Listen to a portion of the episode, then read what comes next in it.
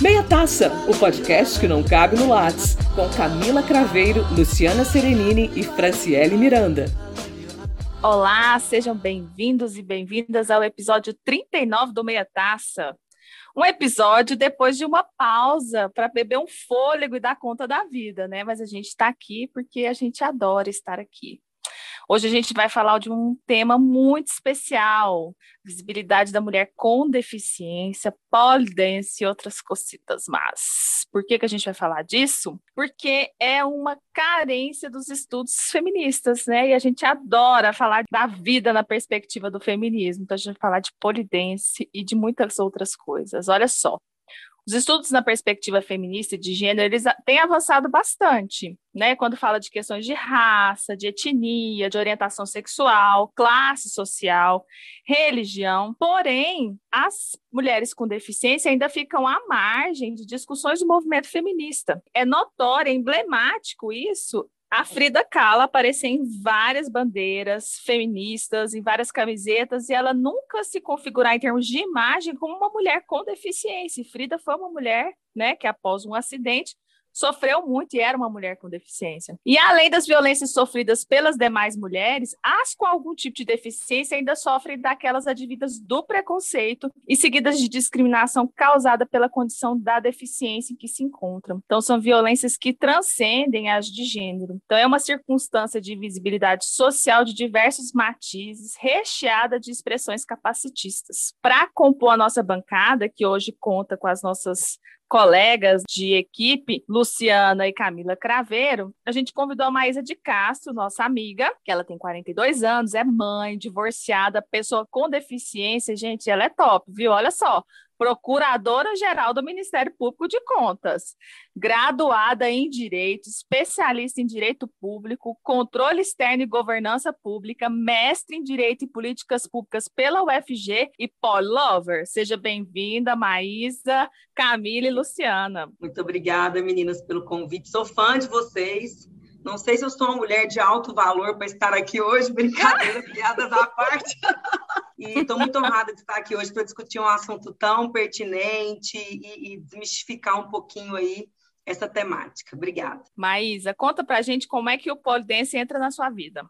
Então, o polidense entrou na minha vida assim de paraquedas, assim como um, um salto livre. Eu Passei por um ano muito complexo em 2000, agora em 21, né? Pandemia, dois filhos pequenos, na chefia do Ministério Público de Contas, e ainda passei por duas percas muito próximas, né? Meu pai faleceu de Covid e meu namorado uma semana depois. Então foi um ano muito conturbado para mim. E a convite de uma prima muito querida, ela falou: ai, vamos lá, é sua cara, é super divertido, vem conhecer o estúdio, Cisne Negro e tal. E eu ah, parece que não é muito a minha vibe, eu acho esse negócio só de ficar sensualizando, parece que eu não estava na, na pegada e achei que era muito mais putaria do que propriamente o esporte e eu quebrei a cara. Cheguei para fazer a aula experimental, me apaixonei por completo, né, pelo polidense, porque trabalha vários valores que são importantes para você, não só no esporte, mas na vida. E aí eu desmistifiquei por completo. Você precisa ali trabalhar é, resiliência, trabalha força, trabalha equilíbrio, né? trabalha é, é corpo também. Então veio para mim como um combo de força e como instrumento de me reinventar de fato. Eu, preciso, eu sempre preciso de algo para me estimular na vida, no, no cotidiano, para eu, eu estar em movimento, porque eu sou uma pessoa extremamente proativa. E ela veio para mim ali, o polidense veio para mim como um resgate mesmo, e me colocou num outro lugar, eu desmistifiquei, entendi que era um esporte que trabalhava o corpo todo e, acima de tudo, trabalhava a mente, né? Porque eu acho que é o mais importante. Eu encontrei um ambiente absolutamente heterogêneo, mulheres com todos os corpos, que se apoiam mutuamente em cada movimento que se propõe a ser feito. Então, para mim, foi de fato uma descoberta e um reencontro para desmistificar muita coisa dentro de mim e fora também. O que eu acho muito bacana da Maísa é que essa mulher com deficiência, mas que para mim, com ou sem é um mulherão, é que eu fico imaginando se fosse eu ou se de repente eu fosse recomendar para alguma pessoa, depois de um momento de tantas perdas, perdas significativas, dolorosas, o que, que a gente pensa, né? Ah, vai fazer yoga, vai meditar. Não, ela vai para o polidense. Ela vai, vai lá se escalada. colocar em movimento, escalada, né? se jogar na coisa da resistência, da força de vontade, porque não também da sensualidade, né? Sim. Porque a gente tem que abraçar todos esses afetos dos do nossos corpos. Então, eu acho que isso é, é, muito bacana. Eu já falei que eu quero ir junto, sei que eu não vou conseguir fazer grande coisa. A Lu tem uma experiência e se ela for contar, eu acho que vai ser tipo eu, né? Sobe no, no pau desce do pau, entendeu? Eu tinha contado para Maísa, que eu não conhecia e já estou apaixonada, que eu tive a experiência de tentar, e eu sou, não vou dizer que eu sou atleta, mas eu sou esportista a vida inteira. Não lembro de ter passado, uma, sei lá, seis meses da minha vida sem fazer esporte. E, Maísa, eu gosto de corrida, eu gosto de pedal, eu, essas coisas né, mais agitadas. Só yoga, que é linda, deliciosa, para mim não é suficiente. Eu faço, mas não, não, me, não me apaixona total, não. E eu, Maísa, eu não consegui eu fiquei, eu fui ridícula, mas eu falei, olha, tá, adorei, gente, mas não vai dar não, tá? Não é para mim. Mas não por qualquer tipo de preconceito, que eu entendo perfeitamente e eu acho mais forte na sua narrativa, você contando isso pra gente no começo, é essa parte de quebrar o preconceito. Eu, particularmente, ocupo um espaço social, ah, ela é publicitária, ah, ela pode, né? É, ah, ela já é doida mesmo, né? Que são os estereótipos que as pessoas colocam na vida da gente, né? E que, cara, não colam, em mim não cola, porque eu tô aqui para desconstruir exatamente como como você. Então, assim, olha, ah, ela é doida? Não, eu tenho, sei lá, tô num casamento há quase 30 anos, mas sou doida em várias outras coisas? Nossa, que ninguém pode nem imaginar. E o que você diz, eu quero desconstruir porque eu preciso disso também, não porque você precisa provar algo para alguém, mas porque faz bem para você. E no contexto ah. que a gente vive, do feminismo, e de acreditar que, cara, eu sou uma mulher, eu posso ser a mulher mais foda no meu trabalho, que tem um ambiente corporativo super complicado, um ambiente machista, talvez, mas que eu tenho o direito de, de ter todas as vivências que são possíveis para mim, fisicamente, intelectualmente, de paixão, e que não vou ficar presa esse estereótipo, ah, ela é sexy. E daí? Você pode ser sexy, qual que é o problema?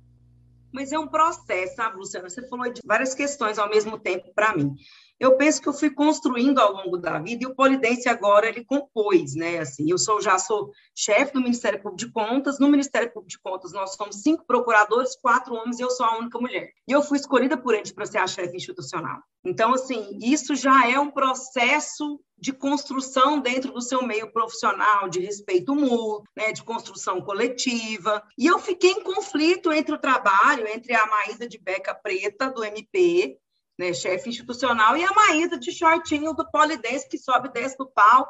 E eu fiquei muito ali, é, nesse movimento de conflito, se isso geraria problema para mim, porque a minha atividade requer uma reputação ilibada, e isso foi um, um processo de auto-questionamento. Eu falei, poxa, eu gosto tanto, isso aqui é tão legal, é um esporte tão maravilhoso, eu trabalho todo o corpo, é um esporte, por que, que é que isso não pode ser compatível com o meu profissionalismo, que eu sei que eu tenho no âmbito do Ministério Público de Contas. E a partir do momento que eu mesma me despiz desse preconceito e me predispus a me expor, até publicamente, em entrevistas, etc., eu senti que eu estava tão inteira nesse processo que as pessoas entenderam muito bem também essa minha postura.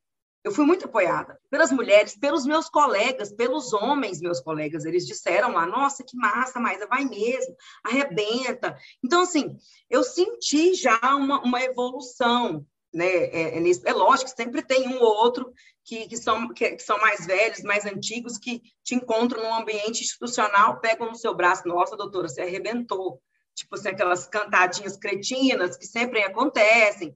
Mas a gente ignora isso, se coloca, convida para fazer também, porque eu fiz isso. Vamos lá, doutor, fazer com a gente e tal.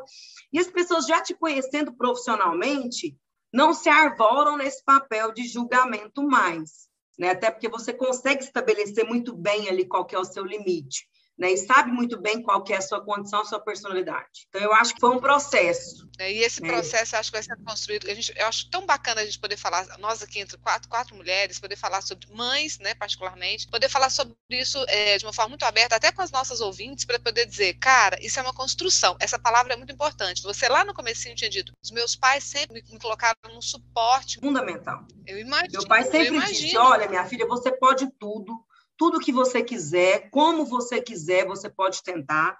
E depois que você tentar mil vezes, aí você vai dizer, olha, isso aqui você, você vai ser quem vai dizer que isso você pode ou não pode fazer. E o polidense me desafiou. E é tão engraçado você colocar esse contexto do, do, dos filhos, que é inacreditável. Você tem que escutar os meus meninos, porque eu mostro para eles, eles sabem que eu faço, eles acharam barato me ver na televisão, eles chegam nas, na escola, na, não, vem cá, tia, ó, minha mãe, ó, minha mãe faz e tal. Gente, é cada coisa. E aquelas mães que, que são mais recatadas, ou então mais, né, mais fechadas, e eu respeito cada um com sua vibe, me olham assim com aquele olhar, né? Eu falo, vamos lá, e já convido todo mundo também para participar. Mas eles falam também com muita alegria e com muito orgulho. É impossível não ser assim, Maísa, porque assim, é, você fala no contexto de uma mulher com deficiência, e no seu caso, eu fui procurar para saber que deficiência você tinha. Eu fui olhar, né? Visível e tal. Gente, a perna direita amputada, aí, que é para os nossos ouvintes entenderem, né? Aí, saberem, exatamente. Que a gente está falando aqui com deficiência, com deficiência, mas que deficiência é essa, né? Ela não tem, você não tem a parte da perna direita, né? Então você Sim. olha uma mulher linda, inteligente, capaz, reconhecida profissionalmente e que pode ter toda a sensualidade, né? É, e a força e o poder que fogem das, das caixinhas que as pessoas querem colocar. Ai, mas se ela é uma mulher que ocupa um cargo tão importante, né? Perante seus pares, e no caso aí todo masculino, inclusive, né, composto por homens somente, Sim. você vai pensar, nossa, até as mães dos coleguinhas, e talvez até os filhos, se você não mostrasse esse seu outro lado, iriam estar sempre pensando naquela caixinha, ai, mas a minha mãe, então é só aquela pessoa. Não, a mãe tem que ter várias facetas, a mulher tem que ter todas as facetas que ela quiser. Nos ambientes onde ela se colocar, ela tem que poder exercer a feminilidade dela da forma que ela achar mais interessante, sem ser desrespeitada em nenhuma delas. Porque às vezes a gente precisa ser forte, firme, e aí naquele forte, firme, que às vezes parece que é o, o lugar só do homem, né, da masculinidade. Sim. E não quer dizer nada disso. Às vezes a gente é muito mais forte, firme, do que esse estereótipo masculino. Né? Eu me sinto às vezes muito mais que muito homem. A Lu até já respondeu aqui um pouquinho, né? Mas, de novo, né? Dentro dessa coisa de quem não te conhece, fica muito claro, pelo menos eu acho que quem está nos ouvindo aqui quase 10 minutos, que você é uma mulher feminista, sim, que teve inclusive uma educação, ainda que seus pais não nomeassem dessa maneira, mas uma educação feminista, né? Dessa igualdade, do é, independente da sua deficiência, você vai lá, tenta, desconstrói, e você também pode é, o que você tiver a fim de fazer, né? O que você acha que é bacana para você. O que eu queria te perguntar, especificamente pensando nessa relação agora com a questão midiática, é, depois que a reportagem saiu, houve aí uma série de comentários e alguns comentários bem pesados ou maldosos mesmo. Como que você lidou com isso? Isso te afeta, não te afeta? Te fez repensar a sua decisão? Como que foi isso para você, a repercussão? Então, é, é lógico, nós gravamos para a TV Anguera e gravamos para o Popular, e na rede social, a gente, eu percebi assim umas reações mais preconceituosas em relação à matéria. Mas mesmo assim, eu penso que a gente, quando já tem uma vida consolidada, já passou por um processo de autoconhecimento, saber quem você é, né, o que, que é que você gosta, o que, que é que você não gosta. Depois dos 40, que a gente vira uma certa chave e, ao mesmo tempo, começa a aplicar com mais força ali a, o tal do foda-se para algumas coisas que não te fazem bem, eu confesso que, que eu, eu, eu não senti absolutamente nenhum tipo de, de angústia em relação a esses comentários.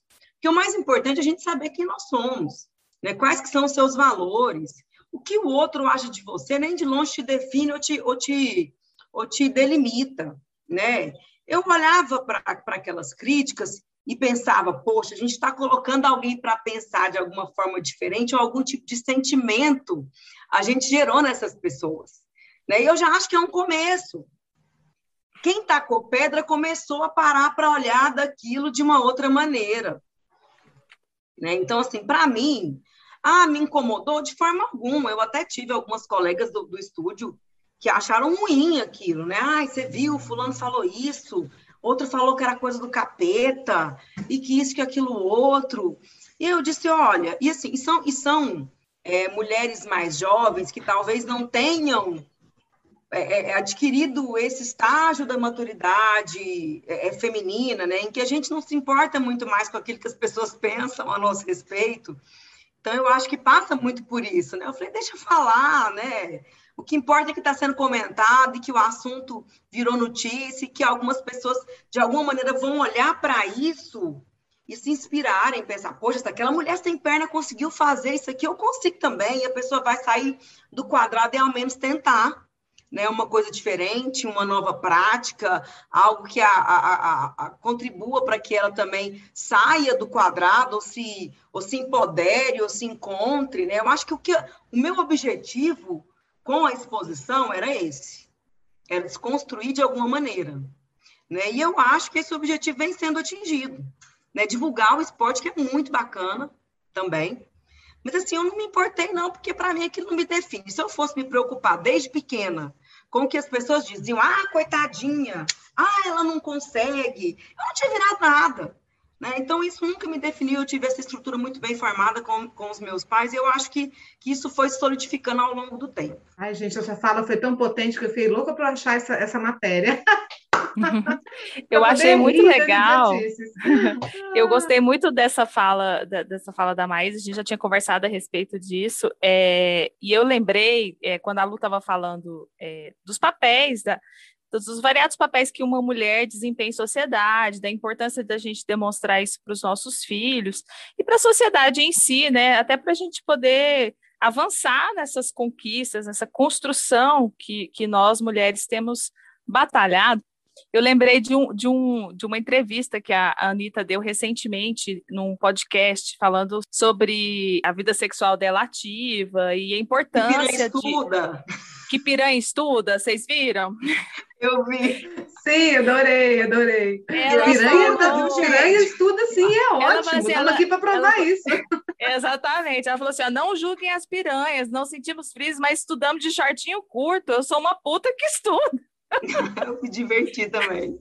Eu me diverti, assim, as piranhas estão passando em concurso público, assim, ela usa o termo piranha, assim, até é, é aquela coisa é assim. Para chocar mesmo ali. Para chocar, né? para dizer, olha, gente, toda mulher faz dá sexo. Dá ser sexy sem ser, ser, inteligente, né? Então eu acho Exatamente. que Gostar de sexo. foi, né, gente? Gostar de sexo, andar de roupa curta, mostrar o corpo. Gente, o corpo é meu. Eu sou, sou inteligente, eu posso mostrar o que eu quiser, além do meu cérebro né? Porque eu não preciso ficar expondo meu cérebro o tempo todo, eu exponho meu cérebro, meu corpo, o que eu quiser, é meu. É. Mas é como se fossem duas coisas que não uhum. são compatíveis, né? Ou a inteligência e a espiritualidade, ou a sexualidade, as, e a, ou a maternidade, né? As coisas, elas não convergem, né? São caminhos que não podem E eu tenho essa caminhar. estranha mania de querer ser tudo. Eu também. Duas, viu, amiga? Du três, quatro, eu acho, porque né, me poupe. Eu também, é. quero ser tudo. Eu não quero ser quero, só freira ou só puta, Eu quero ser uma, uma boa profissional, eu quero ser boa mãe, eu quero ser eu quero ser atleta, eu quero ser gostosa, eu quero ser tudo. E por que não? A, a gente, gente, fica louca de vez em quando, né, mãe? Mas é engraçado, né? Porque assim, é, a gente caminha, evolui, Quer dizer, não sei se evolui, né? A gente caminha, porque evoluir pressupõe alguma coisa que eu, não sei se de fato é evolução. A gente caminha, caminha, caminha, enquanto mulheres, né? E nós, particularmente, dentro dos estudos de gênero, e não adianta, né, gente? O que permanece e que é uma desconstrução, porque também é uma figura arquetípica e, e muito bem consolidada, que a gente até já comentou outras vezes, né, Fran? É a oposição Eva e Maria. Então, assim, parece que a gente vai, vai oh, e bate yes. no mesmo lugar, a gente ainda está nessa mesma discussão, né, daquilo que é sagrado e profano, da maternidade e da solteirice. É difícil, é uma desconstrução que, que olha, já Lenta. tem muito tempo aí de movimento feminista, tentando, e aí essa coisa também corpo e mente, né? Então, se eu sou muito inteligente, provavelmente essa pessoa não tem atributos físicos, ou se ela tem atributos físicos, lhe falta inteligência. Então, como que é que a gente tenta compartimentar sempre a mulher? Isso não se aplica ao homem, o homem não tem esse dilema, o homem não tem essa oposição ele não tem esse problema. Não estou dizendo que não, não tenha outros, né? A gente já falou algumas vezes aqui da masculinidade tóxica. Todas nós aqui temos filhos homens. Então, eu acho que é uma preocupação nossa também, quando mulheres feministas, a educação de homens sensíveis, a educação de homens que possam demonstrar os seus afetos de uma maneira segura, de uma maneira verdadeira. Mas, assim, a gente cai sempre ali nessa figura arquetípica de Eva e Maria e você tem que escolher um lado e uma vez que você escolhe, você tem que seguir é, as categorizações, as limitações daquele papel. Gente, Mas... isso é tão sério, né? Eu, eu fiz um estudo recentemente para produzir um texto, um, um, material aí de um freelance que eu estava fazendo, e aí eu fui buscar, né, a razão disso. É... Ah, tá, é questão da Eva lá na Bíblia, né, na Gênesis. Aí o estudo histórico, os, os textos que eu fui ler diziam que, que não, assim, que não, não foi sempre que esse, que esse mito da Eva recaiu sobre nós. Isso é uma coisa lá da Idade Média, com São Tomás de Aquino. É, é lá que isso é transformado num peso para as mulheres. Não, as mulheres são as responsáveis. É aí que isso ganha essa conotação o sexo precisa ser regulado. Agora, é, sendo o celibato o mais importante dos sacramentos, agora o casamento, que antes acontecia nas famílias, passará a acontecer dentro da igreja. E agora a igreja regula o sexo e as uniões, é, que antes eram feitas dentro da família. E aí a igreja, para ter controle da sociedade, começa a desenvolver esse monte de imposição sobre a maneira como as pessoas deveriam se relacionar sexualmente. E o perigo que a mulher representava para o equilíbrio do homem, para a manutenção do bem-estar da família, né, para garantir o céu. E a função dessa mulher passa a ser, então, única exclusivamente a reprodução. E, e é daí, desde então, que a gente ganha esse rótulo muito interessante, né? Assim, é, porque, olha, devia ser muito difícil, né? E muito ruim. A gente ter a liberdade sexual de fazer o que quer, da forma que quer, quando e como quer, ainda é um processo de conquista, mas é muito bom, né? Gente, a gente já está num mas... outro lugar, né, hoje. Não Agora, estamos, sim, viu? Não estamos. É... Nós quatro aqui falamos num lugar muito privilegiado. Domingo, sim, sim. eu estava no carro com meu tio, que é solteiro, agora estou solteira, né? Eu, meu tio, meus filhos e a cuidadora da minha avó. Nós passamos em frente a um bar, a dois bares que tem aqui perto da minha casa. Tinha umas moças num, num bar tomando drink, igual nós três fazemos aqui, nós quatro, normal. Meu tio falou assim: Oi, saber desse bar aqui, não? Esse bar tá bonito, tá bom? Aí a, a cuidadora faz, falou algo do tipo: é, essas mulheres que vão para bar sozinhas estão interessadas só naquelas coisas. Aí eu virei para ela e falei assim: ah, eu, eu sou dessas mulheres que vai para bar sozinha. eu sou desse tipo aí interessada em rir e comer. Você precisa de ver. Aí ela Difícil falou assim. é vir falando de uma mulher, né? Vir essa fala de não, mulher. Vai escutando. Assusta, é vai escutando. Terminou a história, não. Ela falou assim: Pois eu estou esperando o meu príncipe encantado, estou orando para Deus. Aí eu falei assim: Não, estou esperando príncipe encantado nenhum. Se ele quiser, ele que topa comigo na rua, porque eu tenho mais o que fazer. Né? Ela falou assim: Você sabia que isso que você está fazendo é pecado? Coitada, eu o quê? Gente. Aí ela falou assim: É isso, sair, ter, ter contatinho, isso é pecado. Pecado. Aí eu é. Vou citar o nome dela aqui, não. Eu falei assim: é, a forma de, de entender a vida é diferente, né? Mas eu tô em paz com as minhas escolhas. Eu gostava mais do Brasil, né? Católico não praticante. Eu também gostava mais. essa, essa, esse, esse, lugar, e vocês falaram muito bem no início aí, sabe, Franciele? Eu queria, eu queria é, é, puxar um ponto que eu acho que, que precisa ser dito. Não existe tantas pesquisas feministas em relação à pessoa com deficiência. E como eu coordenei uma campanha em relação à acessibilidade por mais de 10 anos no Ministério Público de Contas, e assim, existem estudos que falam do percentual de violência contra a mulher é, e contra a mulher com deficiência ainda é muito maior. Agora eu não me recordo, mas é o dobro, né? Então, assim, esse lugar da mulher ainda com deficiência é tão, é tão inacreditável que eu sinto isso na pele todos os dias. Por isso que, às vezes, quando eu faço alguma coisa que, em tese, seria comum para a maioria das pessoas, as pessoas acham aquilo extraordinário. Eu vou na academia todos os dias, faço spinning, e não foram uma nem duas pessoas que me buscaram para falar: nossa, você é do caralho, você é minha inspiração diária. Mulheres também. Por quê? Porque existe ali a percepção da mulher e a percepção da incapacidade vinculada à pessoa com deficiência. O que é também um assunto que daria pano para manga para outro podcast inteiro. Então, quando se conjugam esses dois fatores, que é ser mulher e que é ser pessoa com deficiência, ainda mais se joga luz para onde existe um, um, um universo em desconstrução e eu tô com a minha picareta ali tentando abrir ali os buracos, sabe? Mas é muito engraçado. Você vai fazer escalado, o pessoal, nossa! Aí, assim, nem sempre vira notícia a pessoa se fosse um homem com uma perna só fazendo escalada, né? Uma mulher fazendo polidense com uma perna só, né? Ou então amputado. Então, assim, é, é muito ainda para ser desconstruído em relação à mulher, em relação à mulher com deficiência ainda mais. É, gente, temos que caminhar, né? O mundo, ele ainda é muito direcionado para o homem branco, heterossexual, ocidental, né? Temos aí que caminhar. O que a gente faz aqui é trazer essa discussão à tona e semear um pouquinho do jeito que a gente pode, né? No nosso espectro de ação. Vamos para as dicas, garotas. Anota. Anota. Maísa, qual a sua dica para a gente caminhar para o fim?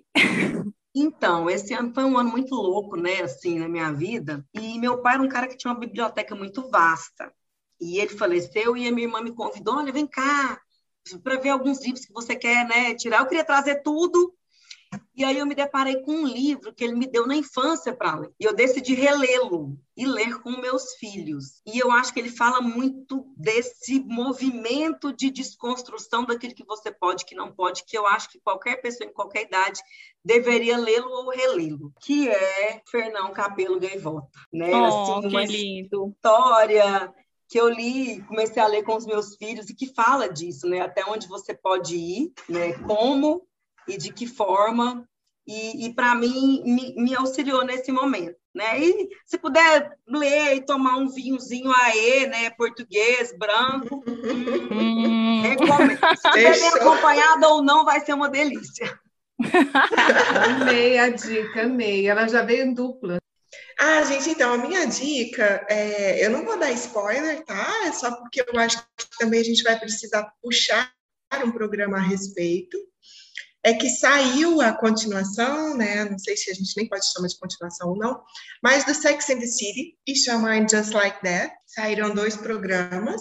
Eu assisti os dois, eu não gostei e não é por causa de um fenômeno específico, que esse eu não vou dar spoiler para quem não assistiu, mas por causa da representação de duas atrizes específicas. Então, acho que não foi feliz. Na verdade, eu, eu fiquei sem entender aquilo.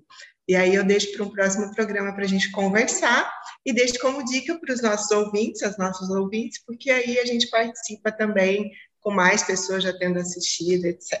Meu Deus, vou ter que assinar mais um, vou ter que assinar mais um streaming. Tô ferrada, gente. Já tenho uns quatro. Oh, meu Deus. Tá duro, viu?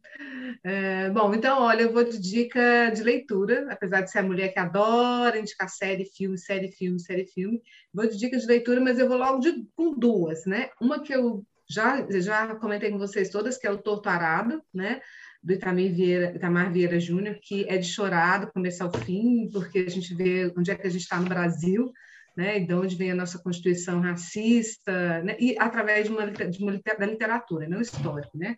Lindo, eu chorei desde a primeira acho na página 20, 20 eu já tinha chorado muito, na página, sei lá, na página 100 já tinha acabado minhas lágrimas, e é isso. É, e o outro é a biografia do Lula, né, que eu também estou terminando estou simplesmente apaixonada, sempre gostei do texto do Fernando Moraes, então, assim, recomendo demais, se você não quiser saber sobre a biografia do nosso ex-presidente maravilhoso, que será o próximo, talvez. Amém, Jesus. Amém, Jesus. É, mas se você não quiser, né, leia só pelo texto do Fernando Moraes, porque você vai, com certeza, ganhar alguma coisa no, no, no quesito escrita. Com certeza, é impossível. Fernando de Moraes escreve demais. E a outra coisa, vamos de vinho, né?